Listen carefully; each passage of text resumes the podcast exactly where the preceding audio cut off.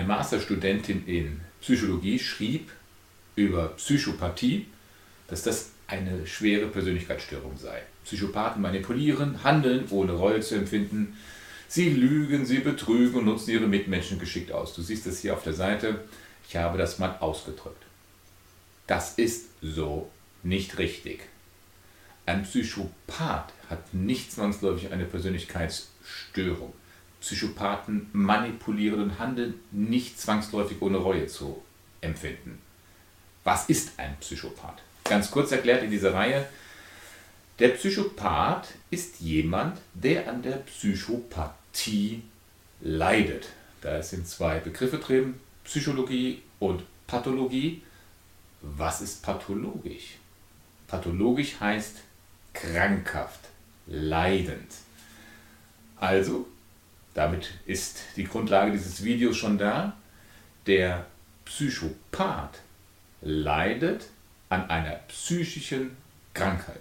Das ist noch nicht eine Persönlichkeitsstörung. Das ist noch nicht etwas Manipulatives. Das ist noch nicht Lügen, Betrügen oder Ausnutzen von Mitmenschen.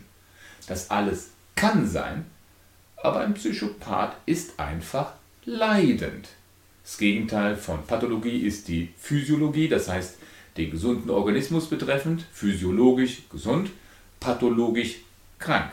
Also in dieser kurzen Reihe, der Psychopath ist einfach jemand, der entweder selber an einer psychischen Krankheit leidet oder es ist seine Umgebung, die an einer psychischen Krankheit des anderen und deren Auswirkungen leidet.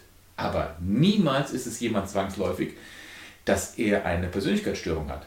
Persönlichkeitsstörung kann ein Teil von Psychopathie sein. Ich hoffe, dir hat dieser kurze Ausdruck gefallen. In dieser Reihe kurz erklärt, der Psychopath, wenn du etwas mehr Content haben möchtest über Narzissten, über Borderliner, über alles, was mit krankhaften Persönlichkeitsstörungen und so weiter zu tun hat, abonniere diesen Kanal oder besuche mich auf meiner Webseite werdewiderstark.de. Über ein Abo, einen Daumen rauf freue ich mich natürlich sehr und über einen Kontakt von dir, wenn du weitere Fragen hast an mich. Sehr gerne über das Kontextmenü oder direkt per E-Mail oder über meine Webseite. Alles Gute, bleib neugierig. Dein Markus.